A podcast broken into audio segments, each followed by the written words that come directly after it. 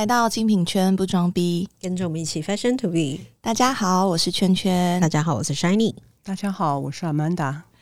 大家好久不见了，我们真的好久好久，有一段时间没有好好的上节目给大家听。我们跟天气一样激动了。对对，就是我们突然间年末，当然我自己个人的一些行程上面也是有点比较忙碌，因为我在十一月的时候，我自己所在的店铺我们开了一个新的店，这个也可以以后透过这个故事来跟大家聊聊一下，就是这也是我一个打开我脑门的一个全新世界，就我没有想到说，原来就是少开一家新店有这么的痛苦。对对，而且那个痛苦指数有点过高，就是以前可能想只是搬家而已，可是没有想到它的底下就是这么的巨细靡遗，然后接着而来的就是国外的大老板就又要来了，因为你开一间新的店，老板们就是会迫不及待想要来看你新家，所以我就 啊，而且现在就是旅游刚开放嘛，对他们好不容易可以出国了，所以能去的地方他们一定都会去。对他们要找我也是啊，我们老板也是在刚来过啊。哦，对，而且我们老板来之前，我就开始陆续可以在百货公司看到许多外国人，然后后面都会跟着一票人。你是哪个层级的老板来？APEC，我们更惨一点，我们是全球总裁。Oh my god！哦，我们全球总裁好像之后也会来，就很恐怖。就是反正以后可以跟大家聊聊这个我一个全新的体验。那只是因为我们真的太久没有录。音，所以就觉得有点对不起大家，想要跟大家 好好的告解一下。我们这当中其实有录过一次，但是因为有一些状况，所以那个录音档没有办法所使用。对，就讲实话吧，就是因为呢，来宾没有进入状况，来宾太过于紧张。对，如果播出来可能会被客诉。我们本来是想说要保护当事人了，后来想想呀还是保护我们自己好了，所以就不要上。就是希望大家的收听品质可以比较好一点点，所以我们后来还是好不容易大家凑了一个另外一个时间出来录音，因为其实我们有来自不同地方的。朋友嘛，那我们也需要去对我们的班表啊，或者我们的时间，所以真的大家凑在一起是比较不容易的。那为了避免客诉，我有两个问题关于观众的 Q&A，我要回答。我到现在我才有办法录音回答，所以我希望先来帮大家解答这个问题，然后避免其他的问题。我们之后就可以来进入我们今天的主题。我们今天的主题就是跟客诉有关哦。轩怡，你可以帮我们念一下我们今天的第一个问题吗？好的。我们来源是来自于 IG 的一位听众，他的绰号应该是叫夫妇吧？夫夫夫妇。F U F U 哦好，夫妇对。施主，对对对施主。他说听了我们的 Episode 九，想请教 Operation 的 Coordinator 跟 Executive 的职务跟性质差别是什么？这样子，其实主要就是名词上面的差异嘛。因为上次我们也有讨论过了，就是这其实就看每一间公司他们自己想要叫什么名字，对吧？然后如果细微一点的话，我们可以请阿曼达帮我们再解释的更仔细一点，他们之间有什么不太一样。因为毕竟你是有使用过这两号人物的人，我们还没有近距离使用过他们。好好，就这个名义上来讲的话，这个 coordinator 的话，我们讲的叫助理嘛。那另外一个叫 executive，两个最大的差别就是，助理的话一般就只是做执行面的收集跟执行。那如果 executive 的话，他可能就是知道对的事情、该做的事情，他还要多去做。就是他不只是只有执行，他可能还要想到什么是啊，是需要去做，他就要去做。两个差别在这边，一个是比较 junior，一个就是比较资深一点。当然，就是看公司的规模大小啦。那就我来讲的话，即使规模很小的话，最好还是放 executive，因为这个角色他有时候还是会对到商场，对到一些呃相关的部门。你把它放的太小叫助理的话，其他跨部门的啦，或者是一些厂商啊，可能在。事情的交接上面，可能就会没有那么尊重，或者是他给的讯息可能就不会那么的多或完整。大概对我来讲是这样。嗯，因为他可能不够纯熟啦，他毕竟还是需要有一点点经验值在，他会比较了解我们到底在干嘛，他会比较知道这个整个要怎么去运作，所以他还是需要一点比较成熟的经验。下一个问题呢，是来自于我们的以乐。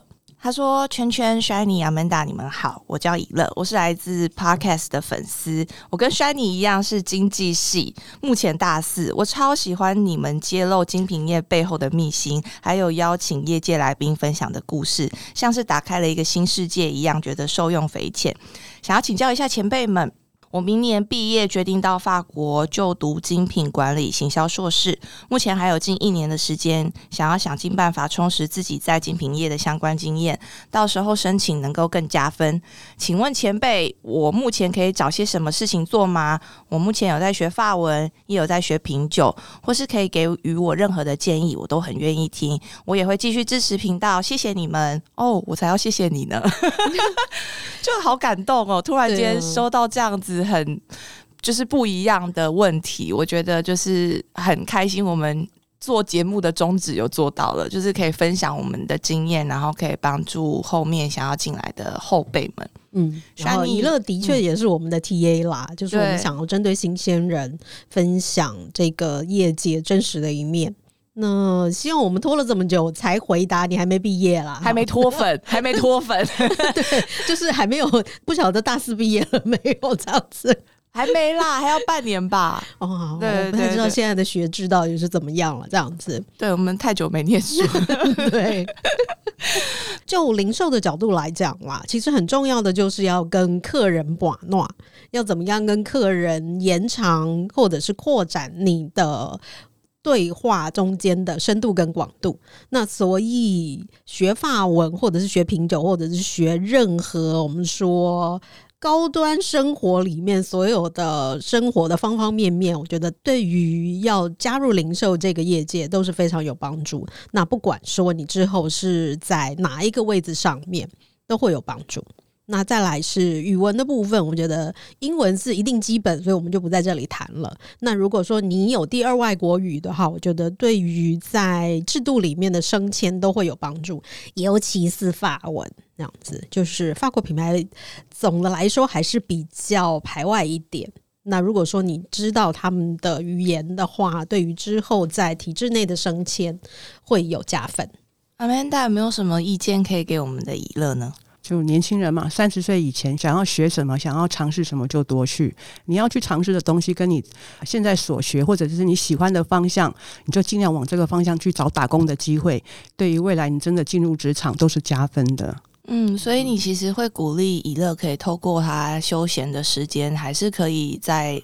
服务业或零售业打个工，去体验一下人群吗？是的，是的。哦，我觉得这个蛮好的，因为体验人群的话，你就会真的会知道，就是 每一个人他都不一样的表现，然后还有就是包含我们等一下要谈到的客诉，你真的是会近距离体验到人的咆哮、人的情绪，或者人的各种的反应。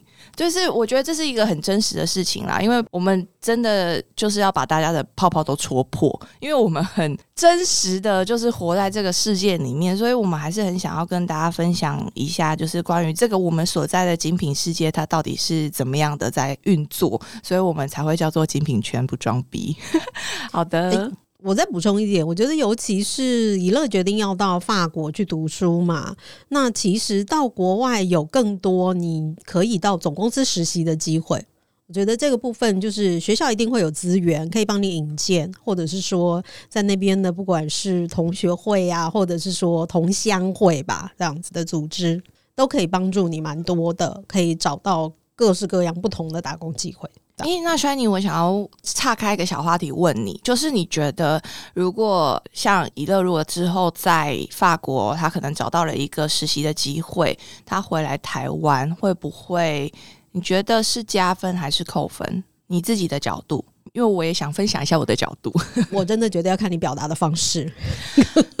目前我碰到的都没有加分到，我觉得说实话是这样啦，因为大家都会觉得说，哎，那我在国外有做什么什么样的事情，所以我有很多的经验，但其实并不是说在工作上实务的经验，我觉得是在生活上面的广度的提升。我跟 Shiny 的遇到的状况是一模一样的，就是我们两个的反馈是一模一样的。就是很多人对于，特别是如果你真的打从打着国外，就是如果你以后要在国外工作，那另当别论。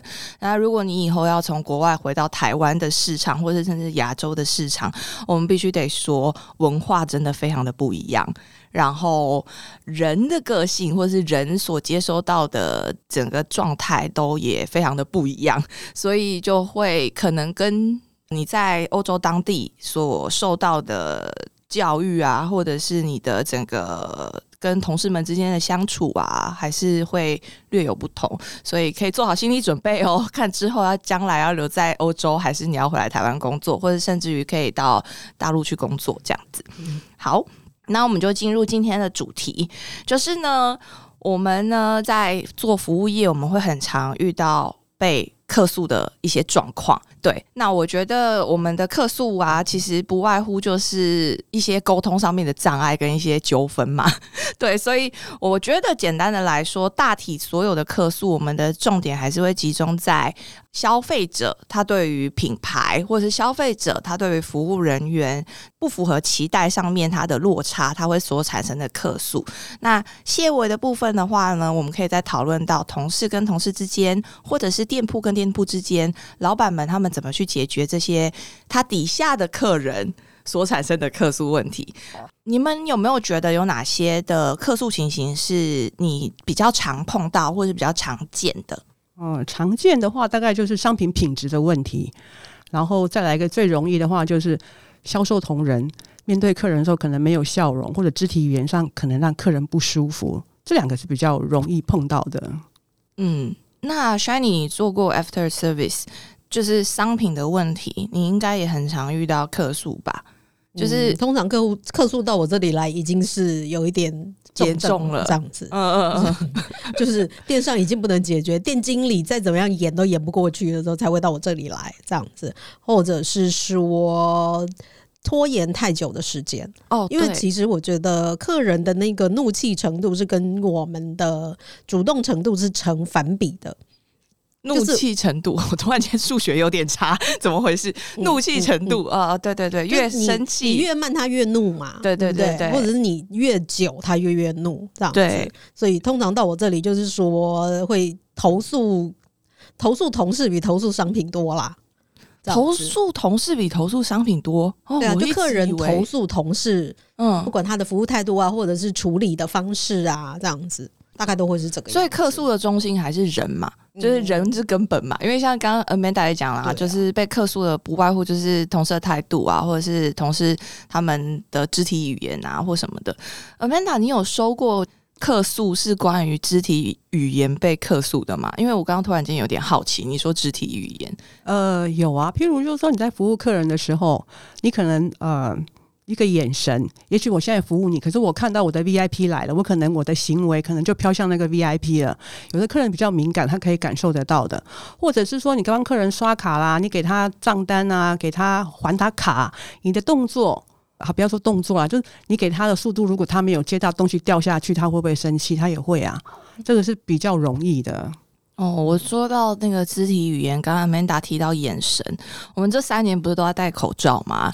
然后因为我本身就是属于那种眼睛长得比较凶的人，我就真的曾经被客诉过，哎，戴了口罩完全没有任何表情，然后呢，就是客人说他觉得我在等他，我想说眼睛大是不是？我知道你眼睛大是不是？然后我就想说，就我那时候就被主管叫到旁边嘛，然后就会说，哎，你刚刚是跟客人发生什么样的事情？就是为什么客人说你在等他？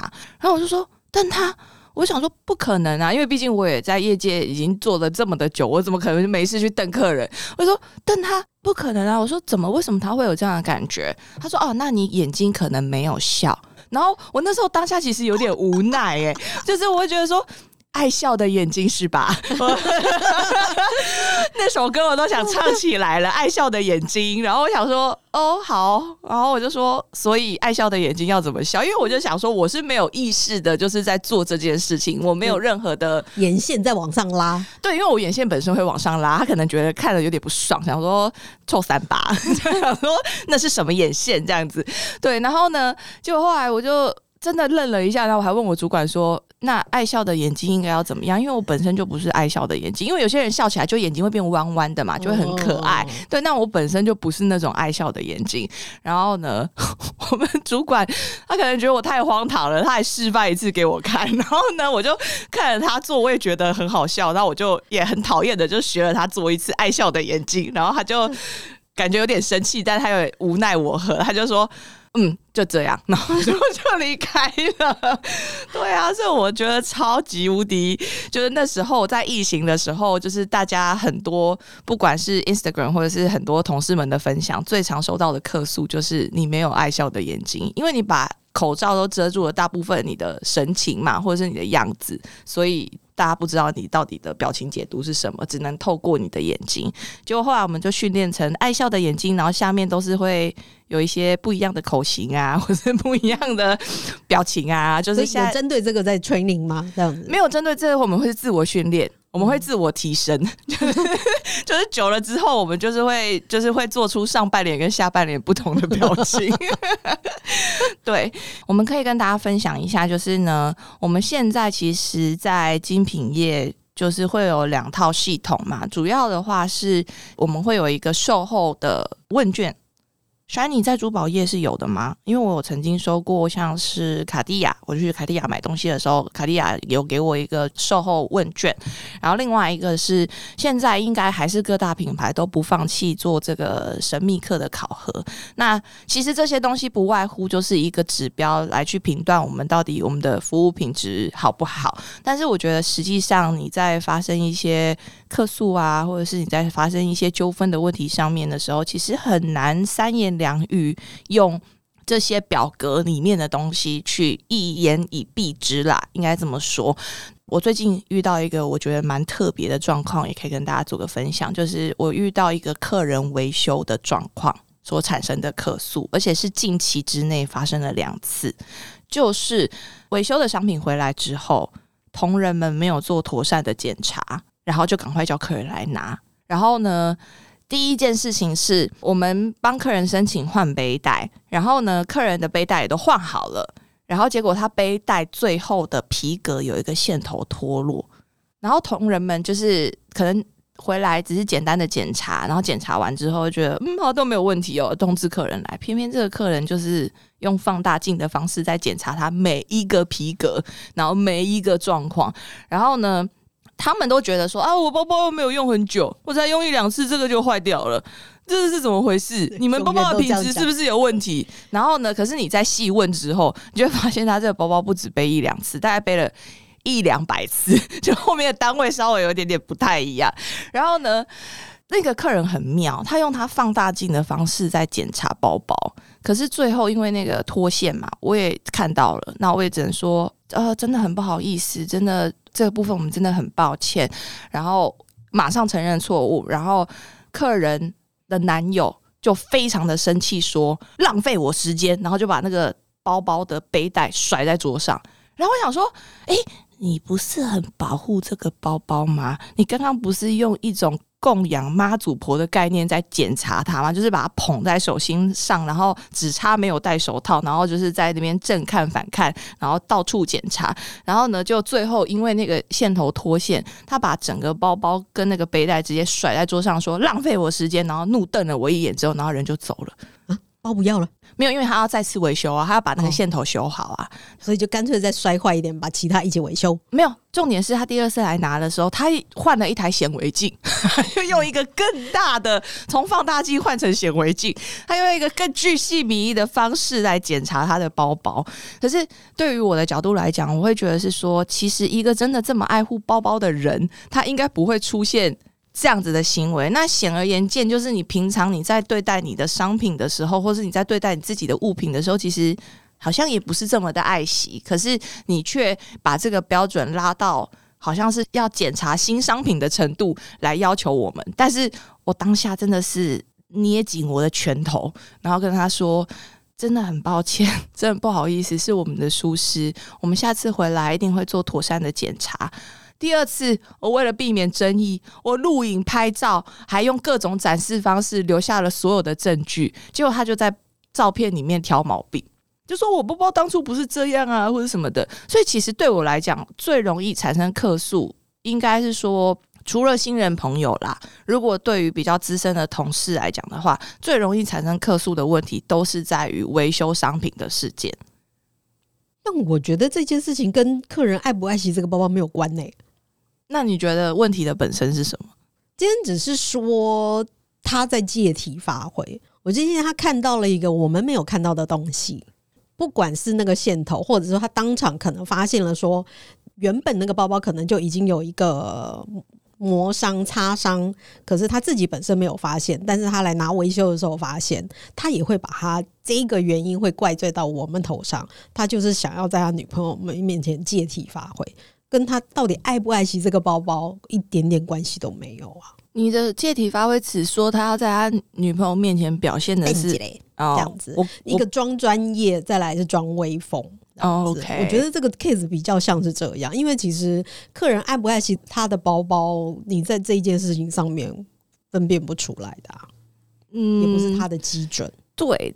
也许这样讲蛮有道理的，但是我当下是就是捏紧我的拳头，然后呢，就是把他们送离开了之后呢，我就立刻打电话给我同事，我就跟我同事说：“你为什么没有检查包包？你检查包包的时候发现那个线头吗？”然后就后来同事们就说：“哎，怎么了？发生什么事情？可是那个线头到底对包包的完整性或者对背带的使用有影响吗？”其实是完全没有的，可是他们就认为就是。它的线头应该要打好、打满、打正确，不能有一个空洞。那我也顺带可以跟大家分享一下，就是另外我们有一个好朋友，他就有分享一个案例给我，就是他曾经遇到姑且胡说的主持人胡立欧先生，他曾经遇到一个连续两次跟他买东西，然后呢都透过剪破线头的方式说商品有瑕疵要退货。对，因为他是同一个人，然后他最后都还已经离开那个品牌，他也收到就是这个客诉，然后他就觉得很莫名其妙，所以他也分享了这个经验给我。那我也觉得非常的特别，就是有些人好像为了客诉真的无所不用其极，因为那个太明显了，那个太明显的就是你可以看得到那个是被剪断的，它不是单纯的线头脱落。因为如果你是打针，就想要来换一个新的的意思吗？那他想要退货。就是说，哎，你商品有瑕疵，所以我要退货。对，那我觉得其实这件事情也可以讲到一个比较好玩的地方，就是其实我觉得客诉一切的根本就是你要避免客诉。所以其实我在后来的品牌的训练，我觉得比以前更加完整的是，我们就是会给客人检查商品的完整性。才帮他包装，你知道客人其实他们也很在意，就是这个行为。比如说，我们也曾经收过一个报告，就是因为你没有给客人检查商品的完整性，他会觉得你给他偷天换日。哇，我也是觉得脑洞大开耶！就是我们曾经有个客人来维修商品，然后他就说：“哎，那你会不会把那个我的包包就是换成假的啊？” 然后你感觉这没多少钱，我不需要换，不是？然后我们就当下就觉得说：“哎。”为什么你会有这样的想法？会觉得我们会把你的包包换成假的？然后我同事就也很专业的跟他讲说：“哦，您放心，我们店铺呢就是四处都有摄影机。那我们收下你的包包，然后到你的包包开立维修什么的状况，我们都会有全程的录影，所以您不用担心，我们不可能会把你的包包替换成假的。然后，可是我们私底下在内仓里面聊天的时候，我们就讲说，要不然我们。”台北市有大概三四家店铺啦，还是说他要拿去别的店铺修，看看会不会被换成假的？还是可以跟我们讲一下，说到底哪一家店铺会帮他换成假的？我们来体验看看，怎么会有这种想法啊？我真的搞不懂哎，他是不是网络上面看到什么样的故事，所以自己会在那边套入这样子？也有可能吧，但是我觉得这也都是让我觉得就是非常荒唐，而且我觉得就是唯这事情的确之前在大陆发生过。真的吗？就是大陆有某品牌贵集团的品牌那一家店的同事，然后呢，就是他们自己在某宝上面买了包，然后在店上卖给客人的时候是拿某宝包给客人这样子，然啊，自己再把店上的真货拿出去卖。哦，说到了这件事情，我突然间想到，我曾经也接收过一个算是有点小秘辛的故事，就是我们曾经有一位同事，然后他后来离职了，然后他离职的原因很妙，他离职的原因是因为他说他爸爸过世，他妈妈受不了忧郁症自杀，然后他就突然间就离职了，然后我们也想说啊。发生了这样的事情，好像就是有点不是很方便再继续跟他联络，因为觉得说啊，你不知道你怎么样关心，会不会触碰到他伤心的那一块。好了，过了半年之后，这个人复出了，他去了一间手表公司上班，然后呢，他就是用偷天换日的方式，像你刚刚说的，他把客人维修好的手表，然后是柜上现在还有在贩卖的手表，把那个手表换到。架子上面，然后把真正架子上面的手表偷走，然后呢就这样子，然后拿走了八十几万，然后最后被告。这是客人的维修件，你还是要还给客人呢，不是吗？对，就是因为表是有序号的。对，就是后来他们是盘点的时候发现的。然后这个人他也就已经离职了，而且他离职的方式一模一样。他在第二间表公司也是说他妈妈过世。他真的就是心情不好，他没有办法再工作下去了。然后结果后来他不是被告了吗？因为他就是公司手表有 loss 嘛，然后呢就抓出来，就说哦，找到原因就是当初用这种偷天换日的方式，然后呢公司就把他找出来，然后就告他。告他之后呢，哇不得了。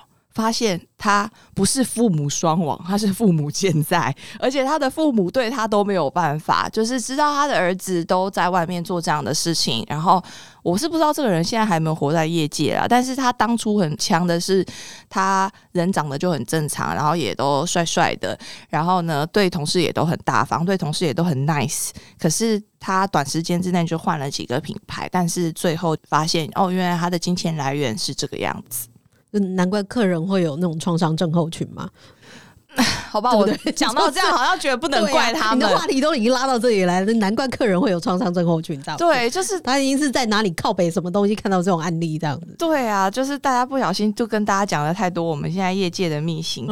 对啊，嗯，你们有碰过就是什么样的销售态度是不太 OK 的，然后被客诉的吗？我本人因为销售态度被客诉过啊，这样子。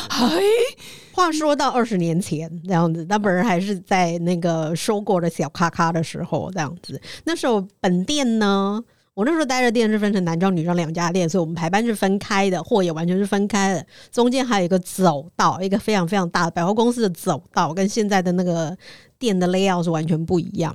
那我那天是雇男装，然后就有一个小姐呢，就走进我们店里面，然后是面对我的皮带柜看了很久。我说：“哎，我可以帮你吗？”这位小姐就说：“你们皮带在哪里？”我当场也是，就是五十个问号再加两个问号，五十二个问号。对，讲对，一年五十二周都满了。我说：“这就是皮带呀，您正在看皮带。”他就说：“我要找女生的皮带。”嗯，那我只好说，就指引他到对面柜上去嘛，因为我不能够离开柜位，因为中间就不是我们的店啦。然后第二天就被客诉，他觉得你没有带他去。对他第一个就没有带他去，第二个是我没有认出来他是谁。那他是真的大咖吗？嗯，我现在也不记得他是谁，但他说他是个明星，但我没有认出来他这样子。我现在还是不记得他是谁这样子，所以他就直接客诉我说我服务态度不好，然后叫他到隔壁去。然后他就是演了一段，就是说，他就叫我去隔壁呀，就这样说，去，你就再去对面就对了，这个样子。我想说啊，发生什么事这样子？然后呢，我们的非常友善的这一个百货公司呢，在那个年代，就是有全部的同事的名册跟照片，他就拿了一个本店的照片名册给客人指认，好像花名册哦。对对对对，他就那一本本拿出来一列出来，他就指就是他。然后就指着我同事这样子，同事好可怜哦，对，很成功的客诉了。同事真的好可怜哦，承担了这一笔，对，背了这个锅，但他那天没搬呐。哦，我觉得这是更奇妙的一件事，但他就咬死是他这样子，所以这件事最后就不了了之了。这样子，因为他就是咬死了一个当天没有搬的人，所以百货也不知道如何是好。这样子。哦，关于以前的年代，真的很多很好笑的事情。哎，以前的客人真的是心灵更脆弱一点点啦，我觉得。对，因为我觉得可能资讯也没这么开化吧，就是他们可能也是对于精品店可能会有一些既害怕又很想要进来的这种状态。鼓起很大的勇气才敢走进这家店。对我跟你讲，你说的那间百货公司，我生平在第一个品牌第一次被客诉，也是在那间百货公司。可能那间百货公司风水不太好资。格讨论这话题吗？这样子，我们都是被客诉的人但。是我觉得，呃，应该都有可能会被客诉过。对，那只是问题发生的状态是怎么样？哦，那个我也觉得很有趣。那个呢，那个年代呢，就是因为以前的系统没有像现在这么好，而且偷偷老实说，大家以前那个年代应该都会抓账做账吧？快不要这么说，不是以前那个年代。现在还有是不是？哇天哪，已经呃要迈入二零二三年了，现在还有在抓账这件事情是吗哎？技术要越来越成熟啊！嗯，就是 就是技术要跟着时代进步这样子。OK，我们那个时候呢，呃，有一个客人他带着他的包包过来，然后他就也是匹配给我说，哎、那个这个包包我要维修，呃，然后我就说，哎、不好意思，小姐，请问您是在哪边购买的？他说，嗯、我也不记得了，嗯、好像是在你们高雄买的。我说啊，那请问一下，您是在高雄的哪一个店铺呢？他就说，嗯、好像是巨蛋吧。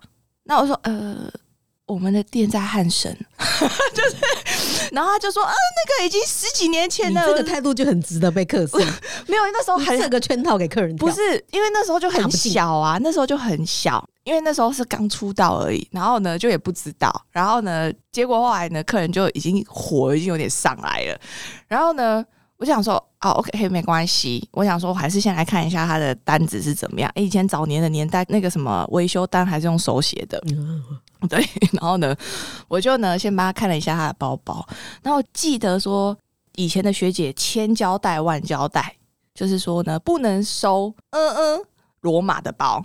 然后呢，我就说什么叫做嗯嗯，就是那个是我们的品牌名称，它来自于罗马。他就说，只要你看到一个长得很像，然后都是那个两个 logo，然后跟我们那个长得一样，都是咖啡色的，然后呢，但是他写嗯嗯罗马，那就不是我们的包。我说怎么可能？那个东西不就是我们的东西吗？然后他就说，我跟你说，真的不是，因为早年在欧洲有一个品牌，就是也是叫这个姓，他就是叫。呃呃，罗马。然后呢，他就说他们也是因为收了这个东西之后，然后回到总公司才知道说原来有这一趴这个故事。那嗯，好死不死，这个客人他买的包就是嗯嗯罗马的包，然后呢，然后呢，他最后他就从高雄扯到说，我说好，那我帮你找客资，就找不到嘛，客资就消失了嘛，因为。这个抓账的年代，就是客资很容易就不见了，特别是在一些品牌里面。然后呢就没有客资，然后他最后就扯说，呃，那我好像是在欧洲买的。然后我想说，在欧洲买的，OK，你现在拿了一个呃罗马的包，我觉得你极有可能你真的是在欧洲买的，可是很抱歉，那就不是在意大利的高雄啦，这样之类的，嗯，那然后反正 anyway，那就是不是我们的东西。然后呢，我就还是很婉转，那时候就是觉得好像自己有受过专业的训练，还是很婉转的跟客人说，不好意思，这个东西它不是我们的作品。然后呢，客人啊，人这就是我们的术语啊。对，然后你都不能讲说“假”这个字出来，你说这不是我们的包。对，哎、你各位听众或者各位消费者，我相信大家应该到店铺上应该都没有听过销售人员直接跟你讲说啊，这个是假的这，个啦，哎呀、或者是这个是假货。我们的字典里头不存在着这两个字，我们都会很高级的、很 自以为是的回答说：“哦，不好意思，没变，这是法律层面的事情。哦，是吗？我以为只是因为我们的受训要就是你受训当然是这样受训啦，可是就法律层面来讲，就是这个没有经过专业鉴定，嗯没有一个盖章这样子，你就不能够说出这是假货 OK 这样子的结论，你只能说哦，这不是我们的东西。对，我们就说，哎，不好意思，这不是我们的作品。啊，客人就超火的，因为他带了一个朋友，他被，羞辱了，对他觉得我羞辱他，他说你现在是在说我买的东西是假货喽，然后就超生气的。然后我就说，呃，没有就。发生在菜鸟身上。没有，对我就而且当当天只有我一个菜鸟配一个 PT 上班，然后呢，我就说没有，我不是这个意思，我只有说这不是我们的作品。他说这个两个 logo，这就是你们的东西呀，怎么不是你们的东西？你看长得一样，然后还拿我架上的包来跟我比，然后我就想说，我真的就是当场就愣在那边，然后呢，他就很生气，他就说：“你，我要克诉你，把你的名片给我。”然后呢，就凶我，然后我就说。哦，好哦，我就只能转头进去拿名片给他，然后呢，他就离开了，然后旁边的 PT 就吵到不行，然后就是说怎么办？怎么办？圈圈他会去克诉你吗？可是那真的是假的吗？嘛，然后就开始问我，我说没办法啊，就让他去客诉啊，名片都给他了，上面也没有给他假的啊，就让他去吧。结果那个人根本没客诉，他当场可能是因为真的面子下不了台。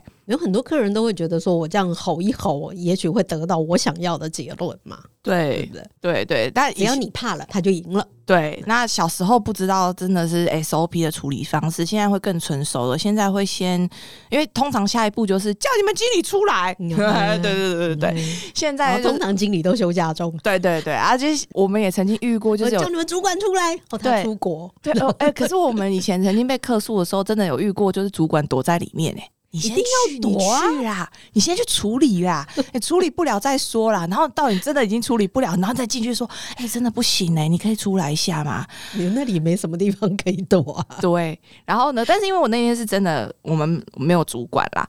反正呢。以前就是我也是觉得遇到这种事情，我都觉得很荒唐，怎么会有主管不出来，然后躲在里面？那你现在跟我分享一下你躲在里面的原因？因为如果是我，我就会出去，哎，就是同事叫我出去，我就会出去，绝对不行。那你跟我分享一下，没有啊？每个人都每个人的职责嘛。今天如果说是你接到客诉，你一定要解决到你不能够处理的程度啊。我然后再来是我们要把这个事情先做一个阶段。嗯，你不要让他继续演下去。如果你今天处理不了，马上主管就出来，这件事情就演不完了。这么说，因为他要这样子吵，他绝对是要得到他自己心目中的结论，而不是你的结论，不是公司要给他的结论。嗯哼哼，所以你一定要让他的气先停下来。对，没错。我以前在上，就是轩宁刚刚聊到这个，我觉得可以跟大家分享一下。我以前我们就是。因为有一个牌子，它就是很长的，有一些品质 quality 的问题，所以我们就后来公司特别帮我们安排了去上了一个如何解决客诉的的课程。然后，可是那个课程对我来讲，我觉得受用无穷。就是我到现在，我都觉得这个课程的内容让我解决了很多我可以解决的客诉。就像轩你说的，就是我可以解决到哪里。那我也跟大家分享一下，那时候。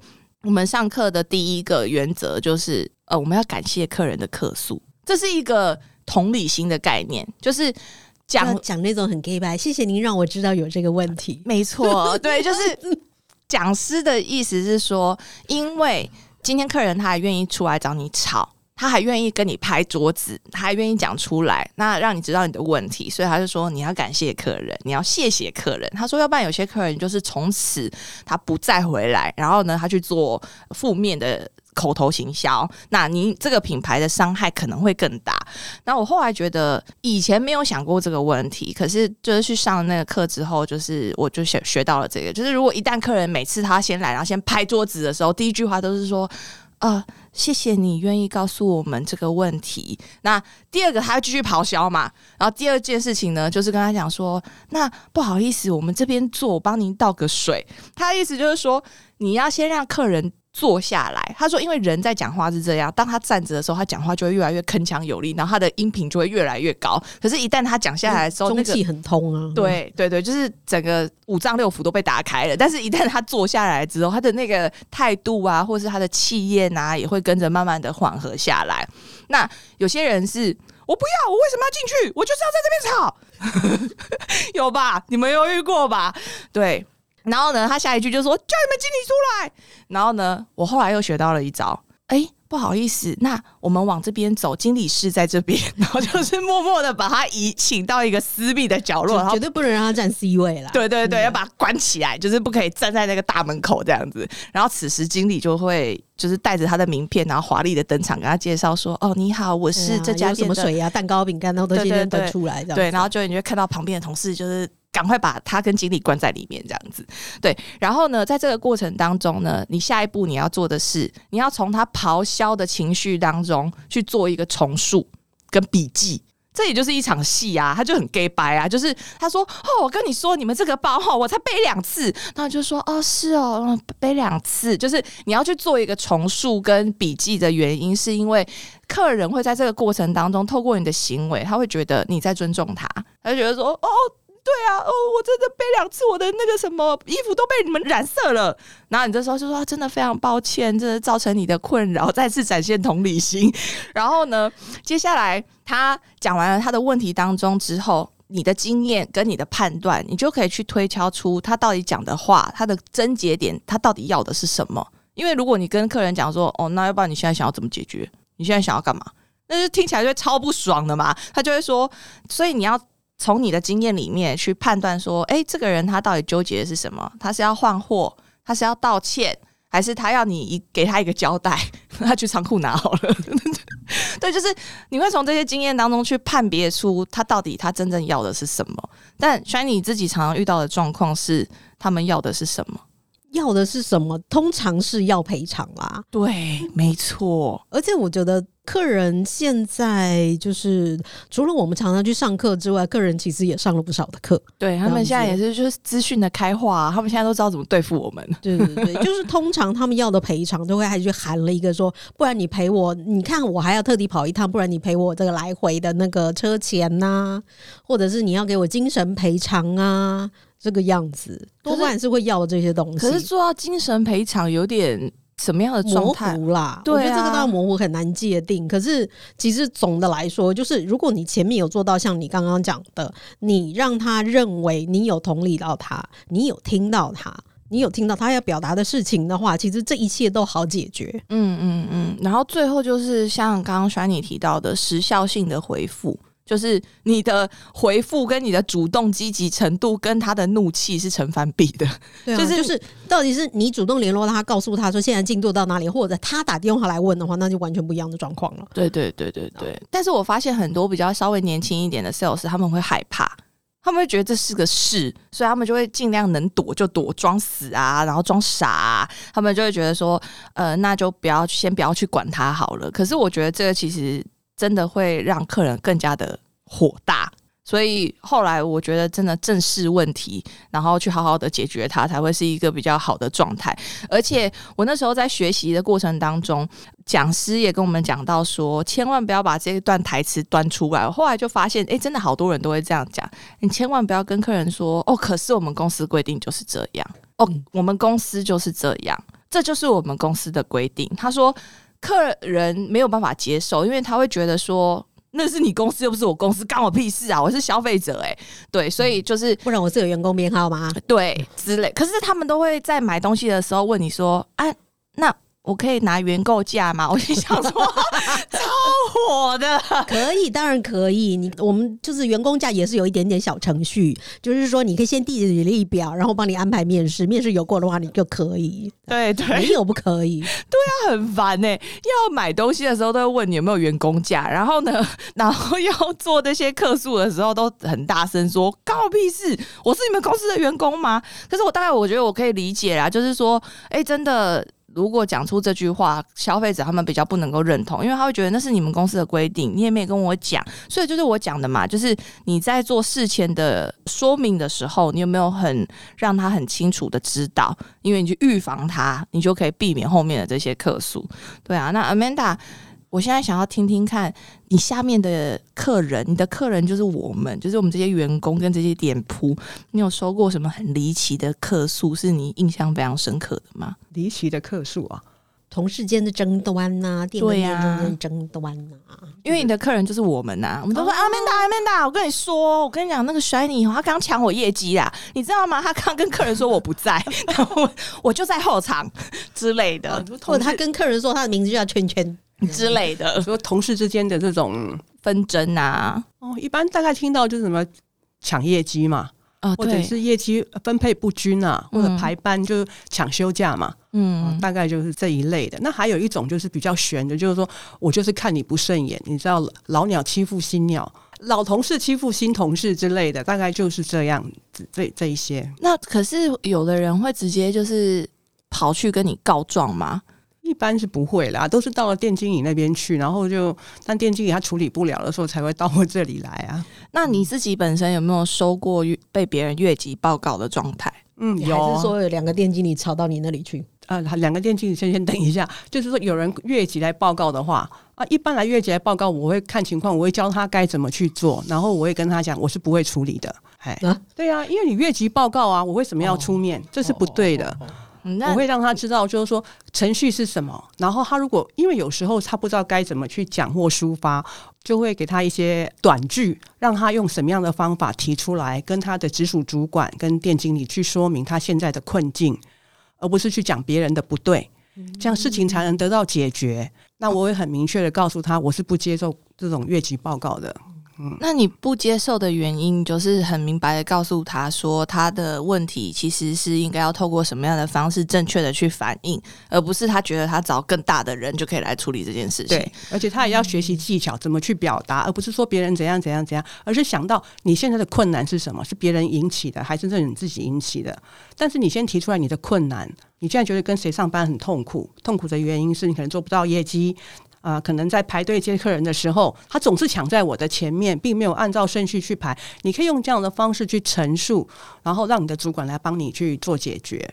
嗯，哎，除非你的主管今天不解决，OK，我可以接受。但是今天你讲都没有讲，就越级的话，我是不鼓励，完全拒绝的。完全拒绝，就直接这条路就封死，不让他继续走下去。对如果我说他今天是要来投诉，我我觉得刚刚那样子蛮好的啦，就是你还是有让他把他的话讲完，对你还是听，可是这个不是一个正确的管道，所以你不去嗯处理这件事情。对，那今天如果说是同事他要投诉他的主管呢？嗯，他投诉他的主管可以，我会先把事情接下来，然后我会自己去呃去巡店啊，然后去分析啊，然后就做一些观察。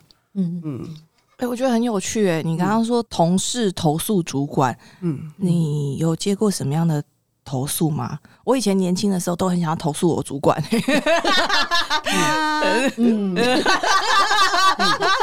然后自己当了主管之后，哎、嗯被人家投诉。以前被客人投诉，现在被同事投诉。传说中的毁力标啊，对对对对，这就是一个圈，一个轮回，不要随便客诉别人。对对对，我接过那个就是店铺的员工用匿名的方式投诉他的区经理，然后我对于匿名的事情我也是不会处理的。嗯但是我会直接把他讲的情况去拉报表啊、出勤啊，然后一些，因为他讲到他的是就是违反诚信原则就对了，那我就很干脆地拉一拉这样子，然后我就直接打电话给这个区经理。可是你不是说匿名你不处理？我不处。理，但是我会直接告诉这个主管，我会跟他讲，就是有什么事情发生，你跟我解释一下你是怎么处理的。我先听听看他们讲的那个事情里面那个事件里面，他是什么什么时候去处理的？因为他处理事件被别人说他护短啊，然后至于他讲的那些什么什么餐费那些有问题，但我就查账。那他讲处理员工这个事情，我就去看一下。可是这不就是那个匿名的人他想要得到的结果吗？他想要让这件事情被你知道啊。那很好啊，因为那我这个可是你不处理耶、可是你说你的不处理，可是你还是去做了，比如说拉报表啊，或者是去查账啊，，去但我。不会跟他讲这一些，因为这个都不不是真实的。嗯所以这个事情你讲只有伤害当事者，对他是不公平的，你也不可能直接去问他。但是对于员工的那些跟员工互动的一些态度啊，或者他们讲到的这护短这些事情啊，我是会直接跟他讲的。但我讲的当下是，我会先问，我会找一个事件，直接问他当下是怎么处理的。哎，我会直接跟他讲，他会告诉我当下的状况，我叫他冷静，你告诉我你当下讲了什么话，不管他当下有没有冷静跟我讲那个话，因为一般他们都很在意嘛，会很激动，他的情绪就会很高。我就会跟他讲，我虽然不处理，但是你在跟员工的互动上，你的口气、你说话的遣词用语、你的音调太高，你说话的速度也会让别人是不舒服的。所以，也许你没有这个意识，但是你展现出来就是这样子。所以今天他们来投诉你的严格、严厉，跟你对于护短这个事情来讲，你要改善了。你要改善是从你说话遣词用语，还有如果今天你没有护短，那你就应该把事件在说明的时候要讲多一点，让他知其然知所以然。所以你为什么选择这个人是做的是对的，而不是说不用再说了，就是他，不是这样子。诶，那我可不可以发问一个问题？就是我觉得刚刚阿曼达说，就是你在做什么事情的时候，你要让他知其然，然后让他知道说为什么我要这样子做。可是我其实曾经就是我是说嘛，我年轻的时候都很想克诉我的老板，然后就是 我就是曾经就是会有这样觉得，就是说可能我们被收到一些指令跟一些政策的时候，我们不知道说为什么，可是老板。他们也没有主动去说明，然后我们就会留下了一些怨言，然后跟一些埋怨，然后再可是我们还是会去做啦。但是我也曾经听过另外一个老板的角度，他是说我做什么事情，我为什么要让你知道？这就是我要做的规划，你只要跟着我的脚步走就好了。我觉得，那你觉得这是领导风格的不同吗？还是你觉得其实本来就是应该要让员工知道？因为我现在自己也是比较倾向，我要做什么样的改变，我还是想要让员工知道，说我为什么做这样子的。决定，或者我为什么做这样的改变？我自己个人是这样，但是也有一派的说法是，我不需要告诉你我为什么这么做。我自己觉得看什么事情啦。如果在工作上的执行上面，像刚刚你讲的部分，如果老板不跟你讲为什么，就叫你这样去做，其实你还是会去做嘛。可是如果今天我告诉你我们为什么而战的时候，如果我可以挑动你的情绪，你是不是可以做的更多，而不是只是去把它做好而已？你可能在做了执行的当下，你可能想到有一些事情可以多做一点。我不是只是把事情做对，在执行的过程中有一些对的事情，你也会顺便一并的完成。这就是我认同，觉得就在工作中有些知其然之所以然，会让他们心甘情愿会做的更多。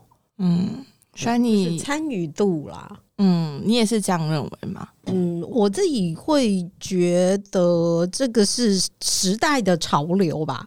就是以前的管理模式，我们常常在那边讲，就说你是一个 manager 还是你是一个 leader？哦，有没有？现在上课其实你上 Seven Habits，其实里面也有谈到嘛，你要当一个 manager 还是当一个 leader，还是然后是你是管人还是管事？嗯，那我觉得这个是整个领导风格的差距跟领导概念的演进。